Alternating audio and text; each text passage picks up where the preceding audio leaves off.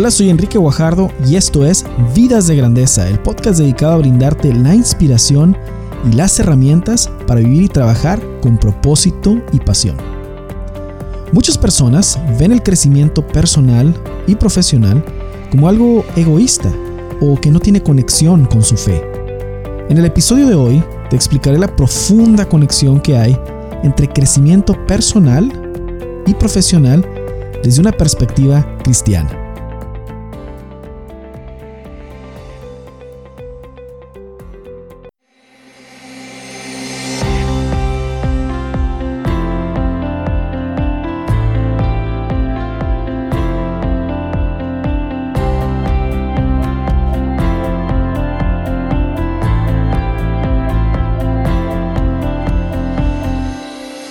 Bueno, pues te doy la bienvenida a este episodio número 78 de Vidas de Grandeza.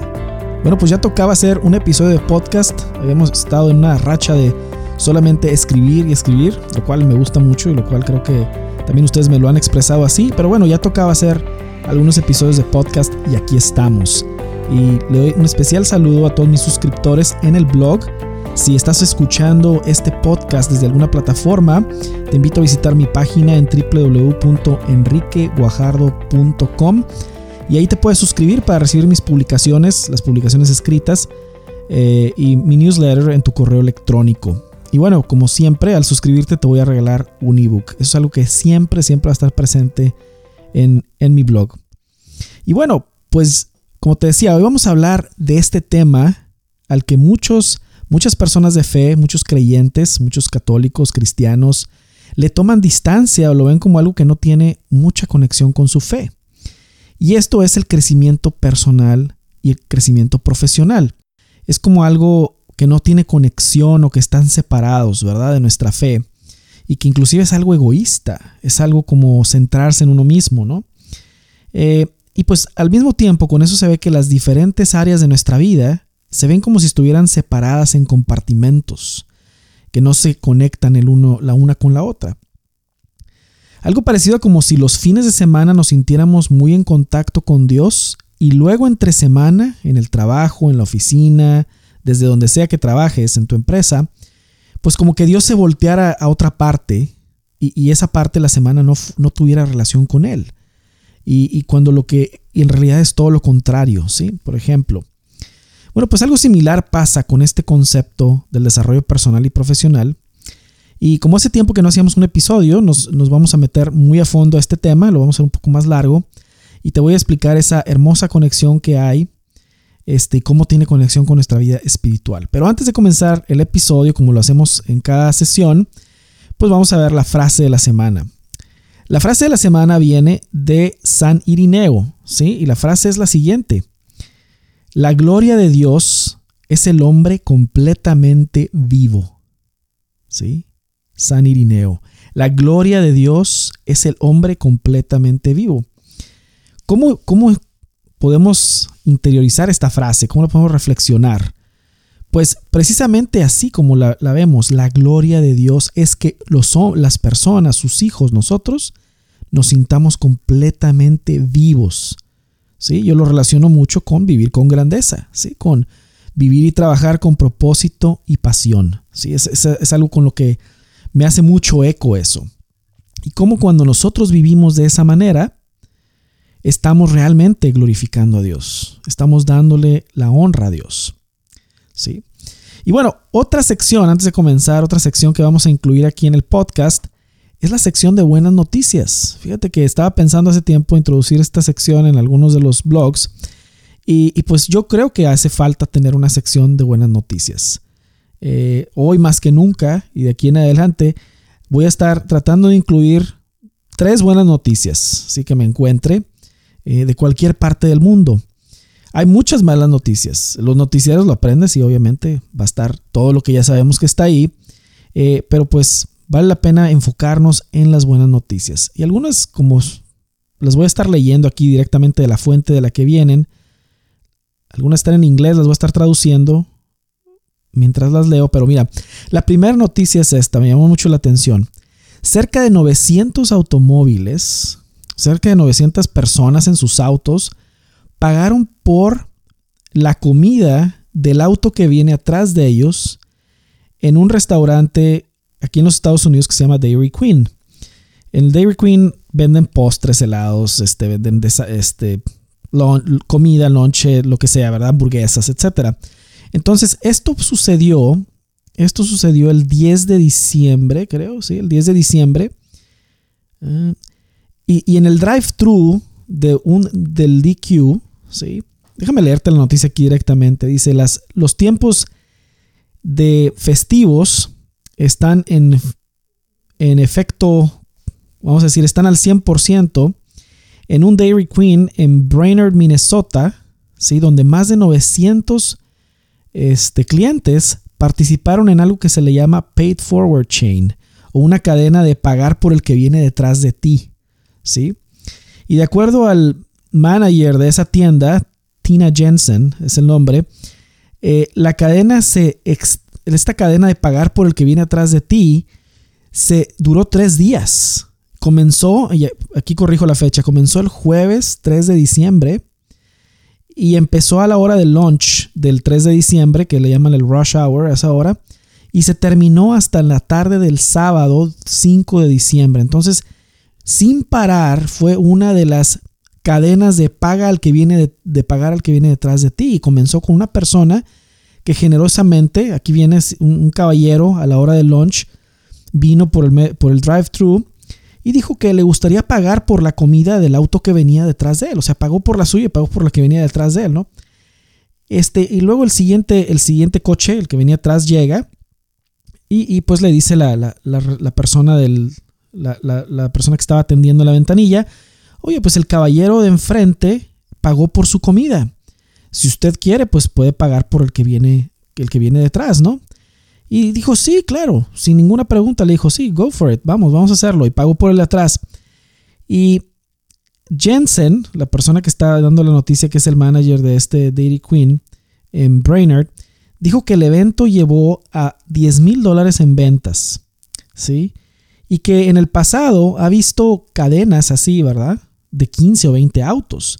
Pero nada como esto, 900 autos, ¿sí? 900 autos.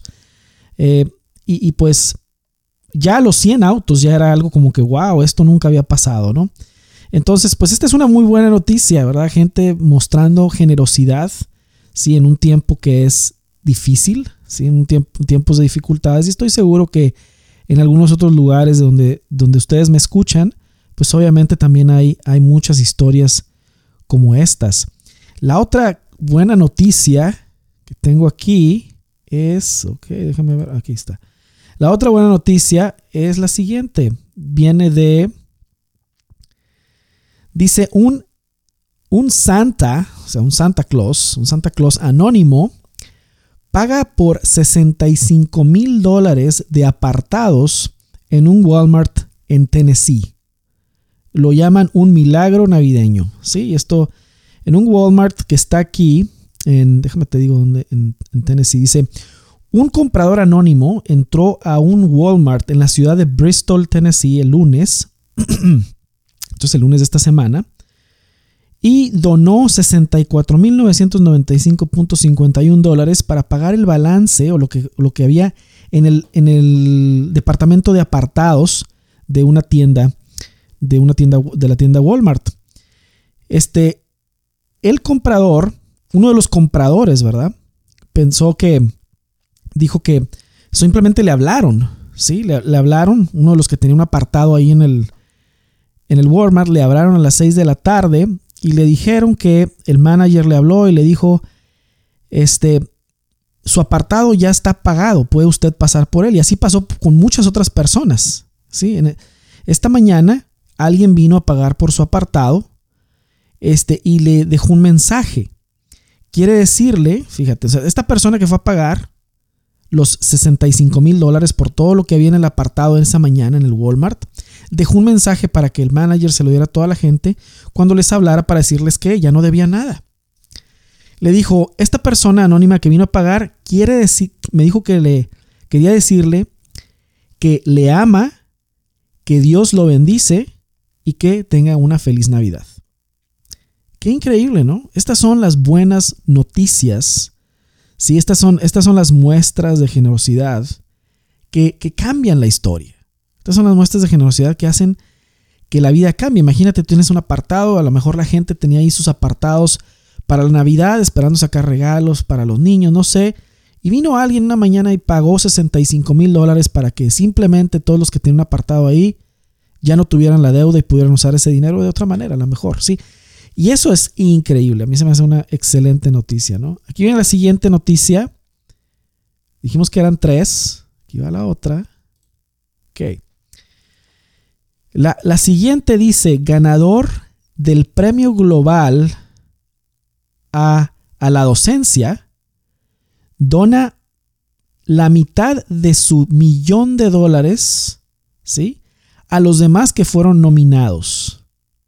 ¿Sí? Esto está increíble. O sea, un gana, hay un, hay un, se hace un premio global a la docencia, se llama Global Teacher Prize Award, ¿sí? Y el ganador de, esta, de este premio es un profesor de una eh, aldea de la India y él se llama Ranitish Disal, no sé si lo pronuncio bien, pero bueno, ese es su nombre.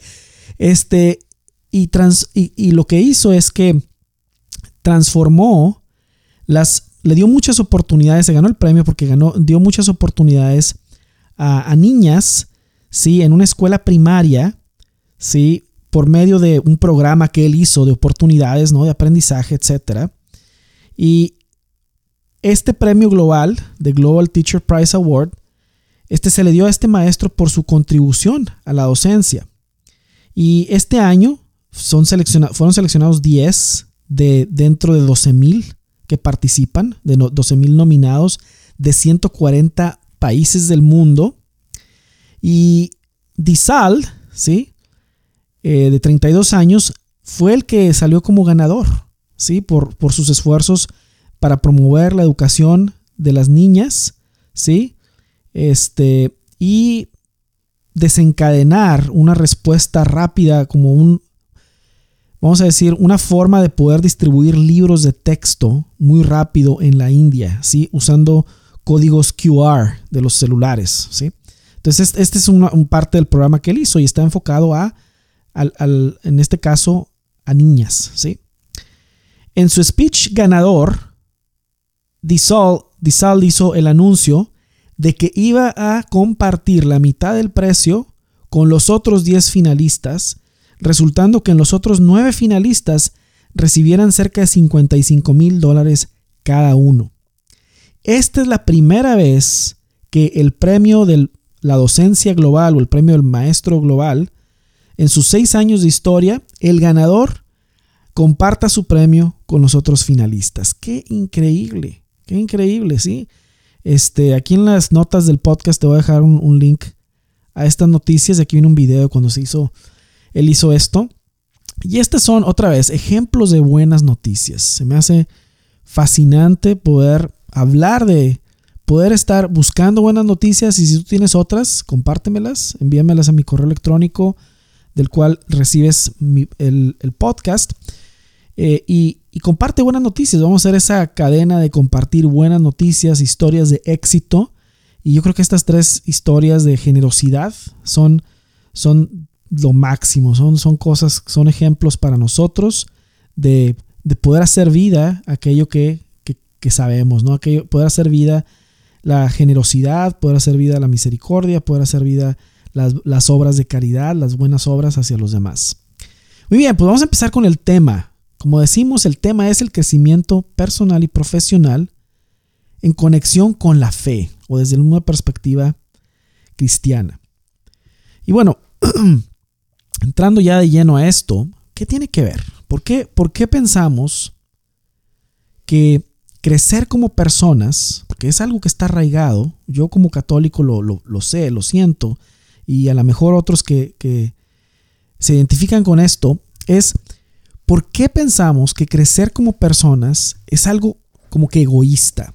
Inclusive llegamos a como demonizarlo, ¿verdad? Y, decir, ah, ¿qué es eso? Eso es autoayuda. Esa onda es autoayuda, eso es... Y, y empezamos a hacer como que nos separamos de eso y decimos, no, bueno, eso, eso de ayudar, de crecer como persona, desarrollo personal, de eso, todo eso es para los que no creen en Dios. Yo que creo en Dios, yo no me preocupo por eso, ¿sí? Porque, y, porque pues para mí todo viene de Dios, ¿verdad? Y, y, Él es mi fuerza y todo. Y eso es cierto, ¿eh? todo eso está perfecto. La cuestión cambia un poco y ciertamente que hay mucho autoayuda que no tiene una perspectiva cristiana.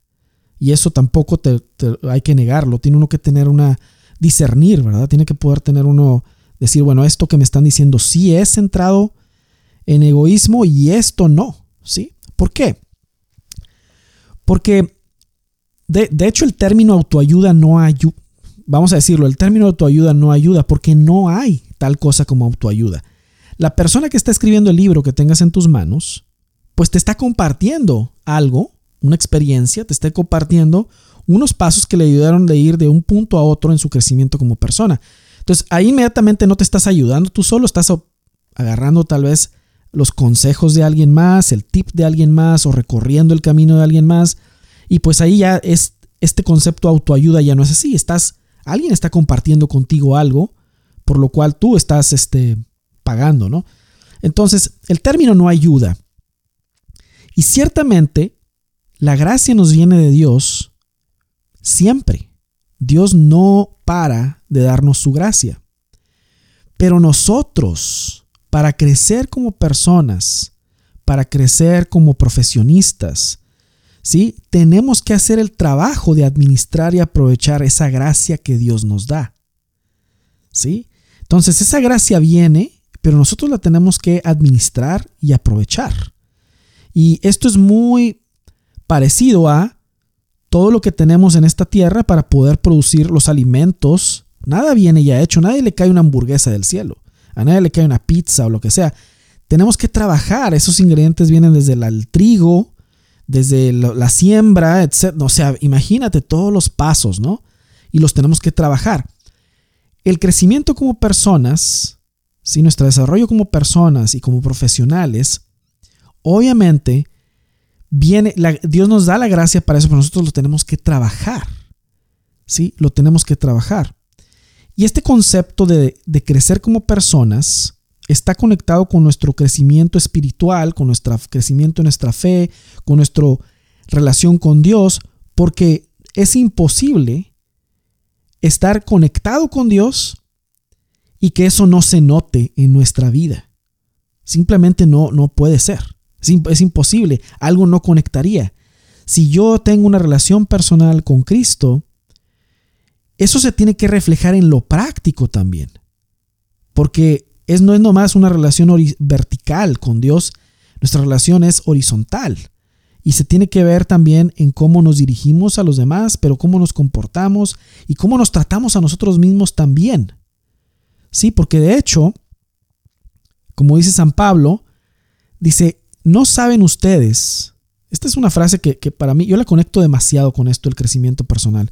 Dice San Pablo, no saben ustedes, en 1 Corintios, no saben ustedes que su cuerpo es templo del Espíritu Santo, que Dios les ha dado, ¿sí? ¿No saben ustedes que su cuerpo es templo del Espíritu Santo que Dios les ha dado y que el Espíritu Santo vive en ustedes?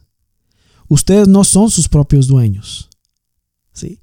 Entonces, si nosotros, y esto es cierto, yo creo firmemente que lo es, si nosotros somos templo del Espíritu Santo, algo tenemos que hacer para el cuidar el templo. Y obviamente hay algo que hacer espiritual, pero también hay algo que hacer en lo, el desarrollo como personas y el desarrollo como, si eres una persona que de trabajo también, tienes que crecer como profesionista. Es parte de, de ese cuidar ese templo, porque no es solo una cuestión que se quede en, el, en, lo espiritual, es algo que tiene una connotación práctica, ¿sí? Ese crecimiento. ¿Por qué? Porque crecer como personas no solo nos ayuda a nosotros, pero también con quienes nos relacionamos diariamente, ¿sí? Es algo que voy a ir más adelante a ese tema, ¿sí? Pero el caso aquí es que hay una conexión entre nuestro crecimiento como personas. Hay una conexión entre tener un día bien estructurado, entre poder empezar el día con las actividades correctas, entre poder tener una condición física que sea óptima, ¿sí? el poder tener una, eh, tener hábitos que nos ayuden a ser mejores personas, tener hábitos que nos ayuden a tener una mejor salud, a tener eh, una mentalidad positiva, ¿sí? tener una, un mindset o una, un, marco de pensamiento que nos ayude a, a progresar, que tengamos metas que nos entusiasmen, que esas metas nos lleven a querer ser cada día mejores y que podamos entusiasmar a otros por esas metas. Es que se puede vivir de dos maneras en esta vida. Se puede vivir vivir, o sea, vivo, o se puede estar muerto en vida. Y si un ejemplo que aquí voy a poner es cuando tú ves una corriente de un río con peces, y que, no sé si las has visto tal vez en la televisión en algún lado, ves que van todos los peces, salmones o no sé, van todos. Y la realidad es que cuando uno ve esos peces, uno piensa que todos esos peces están vivos. Pero la realidad es que a veces van peces muertos ahí, pero como va toda la corriente del río moviendo todo tan fuerte, pues todos van ahí juntos, peces vivos y muertos. Y en nuestra vida nos puede pasar así. Cuando no, no conectamos ese crecimiento, esa es la parte espiritual, ese crecimiento y conexión con Dios, con lo práctico de nuestro crecimiento como personas y como profesionales. Nos podemos estar muertos en vida. ¿Sí? Entonces, por eso tiene una relación tan profunda. Ahora, en el trabajo, como profesionales, créeme que si eres una, un hombre o una mujer de trabajo, es una obra de, vamos a decirlo, misericordia, ¿sí? Y también de honrar a Dios, ¿sí? Es de misericordia porque si tú, otros dependen de ti y tú, y tú estás trabajando, si otros dependen de ti, Haz de cuenta que tu misión número uno es decir, ¿cómo voy a hacer que mi vida profesional crezca? ¿Cómo puedo crecer profesionalmente para ir al siguiente nivel y para traer nuevas posibilidades para quienes dependen de mí? Sí, haz de cuenta que es, una, es un parte de una misión, ¿verdad? Es como una, una misión que tenemos quienes vivimos y trabajamos en, en, en el mundo de hoy, ¿sí? Y esto no es como decir, quiero tener más cosas que no necesito, no, no. Quiero crear posibilidades y experiencias para quienes dependen de mí, para que ellos también puedan crecer, ¿sí? Como personas, como hijos e hijas de Dios y que tengan ese, que haya ese, ese camino de crecimiento, ¿sí? Porque obviamente el dinero no es lo más importante en la vida, pero sí es muy importante para poder crear opciones y posibilidades para ti, para tu familia. Entonces, crecer profesionalmente es, es, por eso es que es una obra de misericordia. Ahora también es, es, una, es algo que te ayuda a honrar a Dios, porque Dios te dio habilidades, dones y talentos para ponerlos en práctica al servicio de los demás. Y cuando hacemos eso, cuando hacemos eso bien, pues el crecimiento viene por consecuencia, el crecimiento viene por añadidura, como dicen, porque por eso te los dio Dios, ¿sí? Y esos dones y talentos los puedes dar gratis y también los puedes dar, eh, obviamente, en tu trabajo. No, no es una cosa o la otra, puede ser las dos cosas. La, cosa, la cuestión aquí es que en cómo, cuando hablamos de la vida profesional, muchas personas como que no usan lo que más disfrutan a usar cuando están trabajando. Y pueden ser buenos en algo que hacen porque tienen habilidad, pero el hecho de que uno tenga habilidad en algo no quiere decir que lo vaya que lo tenga que hacer y que, esa fue, eh, que ese sea un don o un talento que, Dios te haya dado. La habilidad la puedes desarrollar, pero si no disfrutas usar esa habilidad, créeme lo que Dios no te está forzando que la uses. Entonces hay hoy en día mucha gente que profesionalmente utiliza cosas en las que tiene habilidad porque, bueno, pues esto, es lo, esto paga y está bien, pero porque piensan que a lo mejor alguna otra cosa que disfrutan más hacer no va a poder ser no va a poder ser equivalente o redituable solamente porque les gusta y porque fue algo que es algo que, quieren hacer y disfrutan mucho hacer. Entonces, crecer profesionalmente, el, crecimiento profesional es, número uno, estarse capacitando y tener las herramientas para hacer un buen trabajo, para hacer el mejor trabajo posible y crecer, pero también es dar un vistazo y decir, oye, estoy verdaderamente en el lugar en el que Dios me llama a trabajar. ¿Soy feliz en mi trabajo? ¿Estoy dando el máximo aquí? ¿Me siento en como pez en el agua? ¿Me siento en mi, en mi esencia aquí? ¿O, creo yo que tengo que hacer algún cambio y arreglar algo? Bueno, pues ahí es donde está el llamado para, para conectar esto y decir, ¿sabes qué? Dios te llama a trabajar con propósito y pasión. No te llama a estar de lunes a viernes muerto para solamente vivir el fin de semana. Te llama a que de lunes a domingo todo sea una expresión completa de, de alabanza a Él, pero también de felicidad y mucha felicidad en tu trabajo. Entonces por ello es que hay un punto de convergencia entre el trabajo y la espiritualidad, no son cosas separadas. ¿Sí? Y, como te digo, esto es salir de nuestra zona de confort. Hay muchos profesionistas en zonas de confort. Ahora, ¿está mal esto? ¿Tienes que estar estresado y todo para poder...? No, pero lo que digo es que no... Puedes crecer.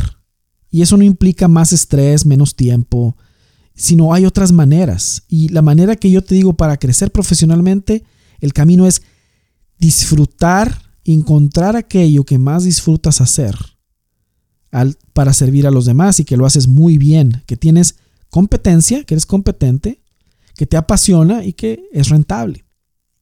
Entonces, crecer profesionalmente es eso, cada vez hacer mejor aquello que más me gusta hacer. Si lo que más te gusta hacer es el, liderazgo, bueno, pues entonces todo el tiempo sería cómo puedo ser un mejor líder en mi empresa, en mi trabajo. Si lo que más disfrutas hacer es resolver problemas, ¿qué es necesario?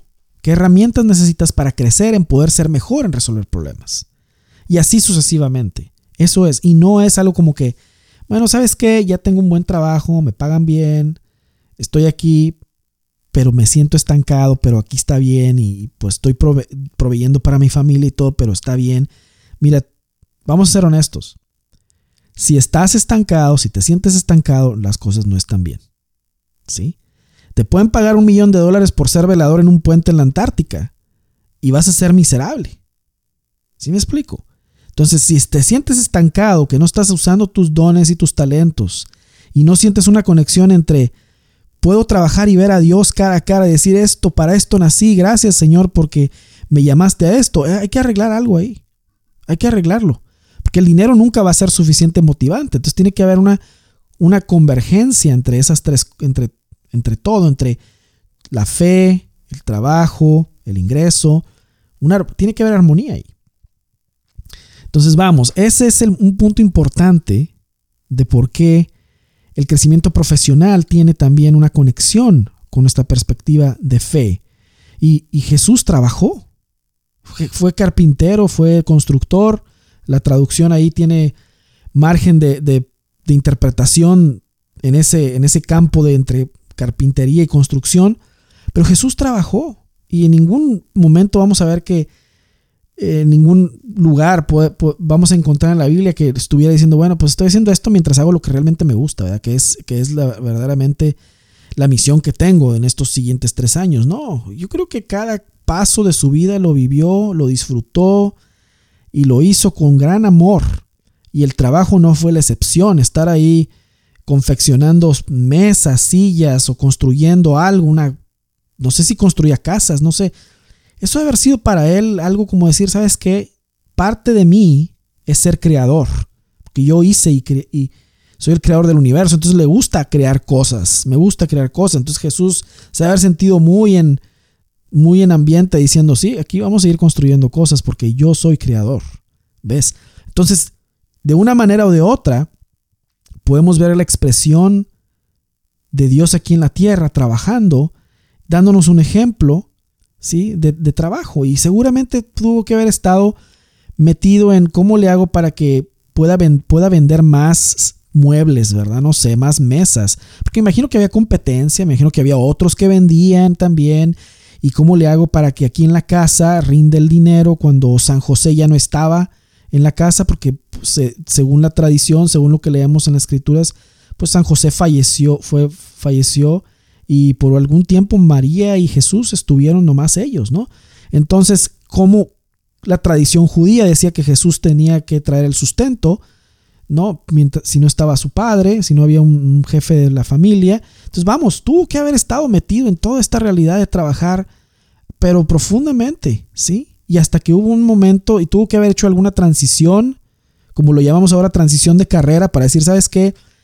ya no voy a seguir con los muebles porque ahora sí ya tiene que empezar mi ministerio, pero no creo que haya dejado a María, a su mamá, así sin, sin ninguna manera de proveerse ningún sustento ni nada. Debe haber habido un plan ahí. ¿Sí? Y esto es maravilloso porque nosotros estamos también en esta realidad y podemos ver que alguien, podemos ver que Jesús también lo hizo así. ¿Sí? Entonces no son cosas separadas. Ahí en esa historia, bueno, ahí en, esa, en esos hechos de, de hace dos mil años, podemos ver cómo Jesús agarra el trabajo también y nos da ejemplo de cómo hacerlo.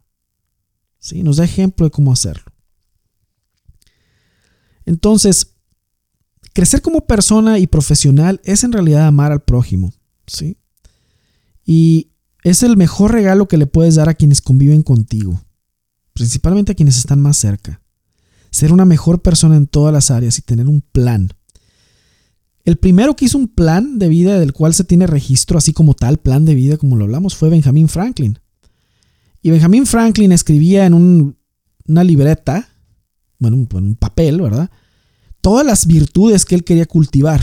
Vamos a, vamos a decir que eso era como el, el, precursor al plan de vida, que es, tengo todas las áreas de mi vida y, estas son mis metas y la visión que tengo para cada área de mi vida. Pero en este que tenía Benjamin Franklin eran las virtudes. Entonces él repasaba qué virtudes quería cultivar, en qué virtudes quería crecer y tenía como que un plan para ir anotándole puntos en cada una de ellas.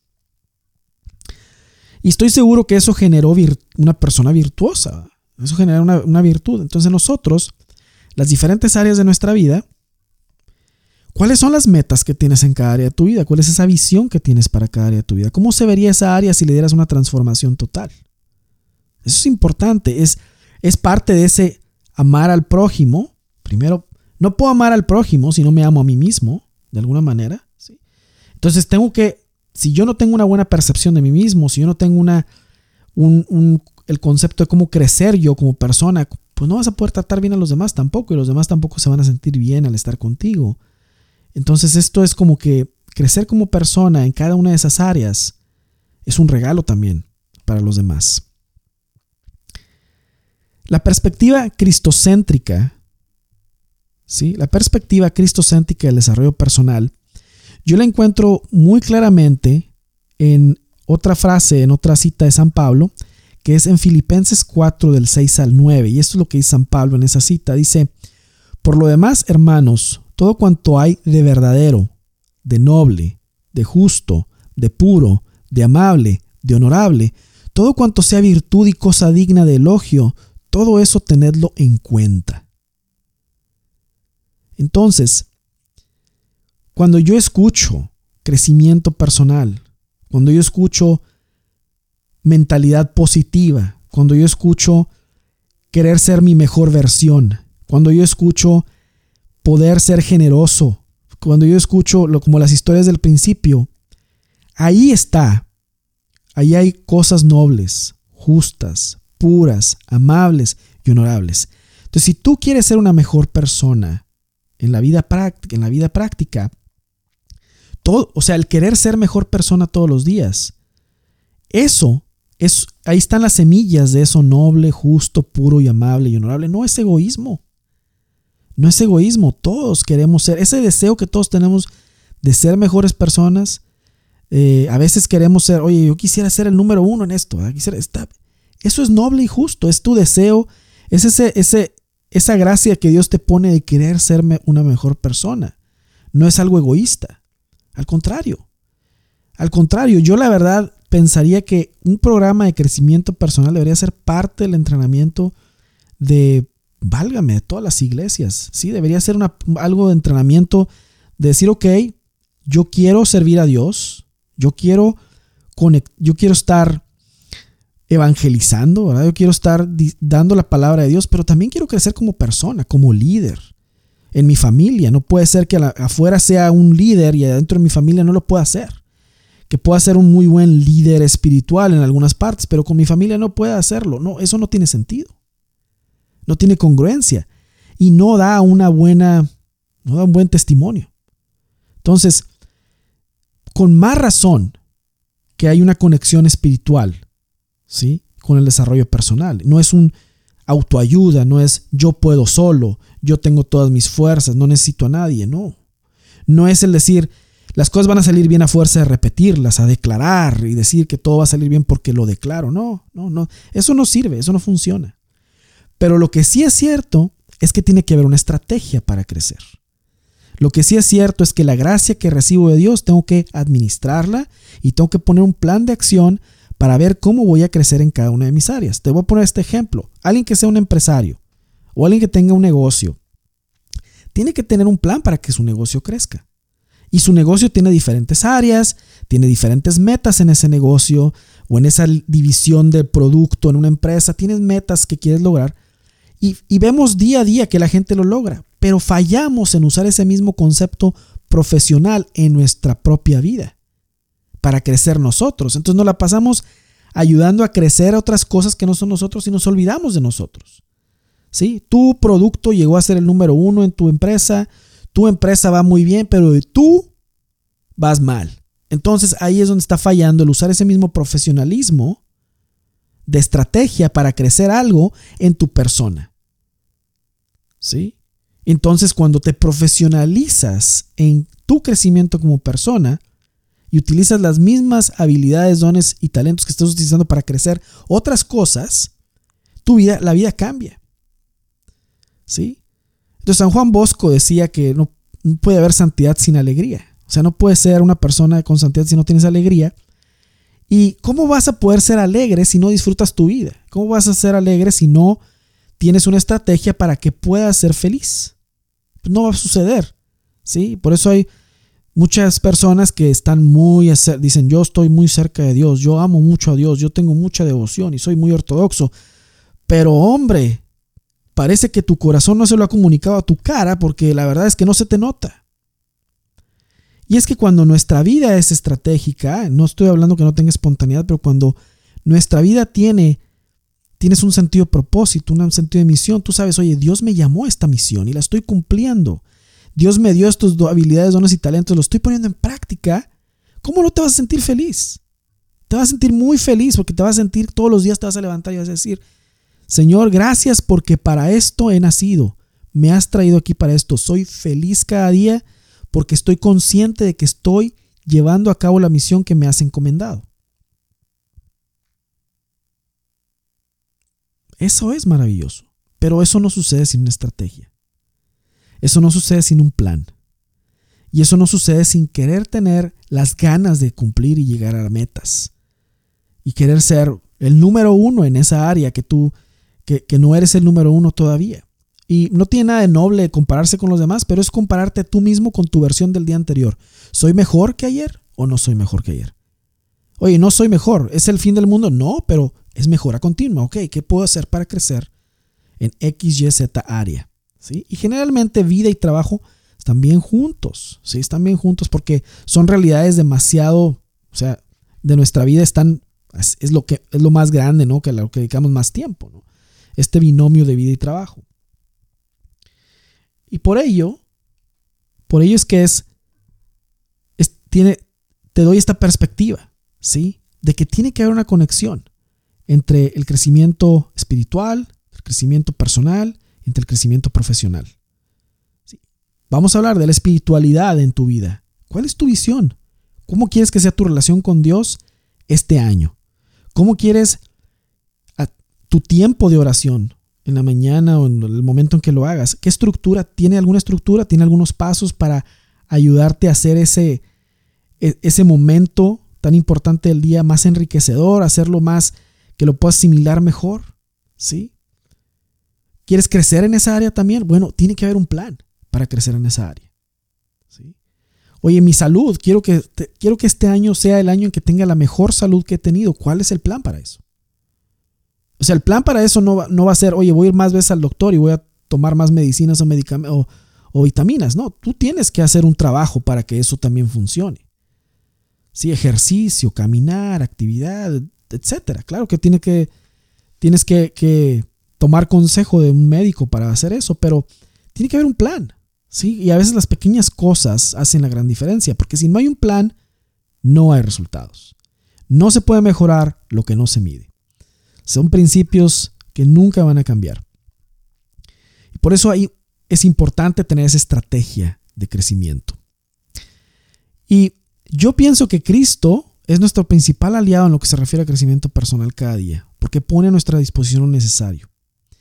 Y por lo que podemos percibir, lo que yo percibo de las narraciones de los evangelios, es que queda claro que Jesús no estaba a favor de ningún tipo de estancamiento personal. ¿eh? Ninguno. Ninguno. Para nada. No lo refleja su personalidad, no lo refleja lo que decía, lo que está escrito, no, nada. ¿Sí? Y lo interesante es que estamos tratando de alcanzar con nuestra vida cada día una marca. Y esta marca es la, es la marca de la imagen de Cristo en nosotros. ¿sí? Porque tenemos impresa en nosotros la imagen de Dios. Entonces tenemos que reflejar esa imagen de Dios, ¿sí? Con nuestra forma de vivir y de trabajar.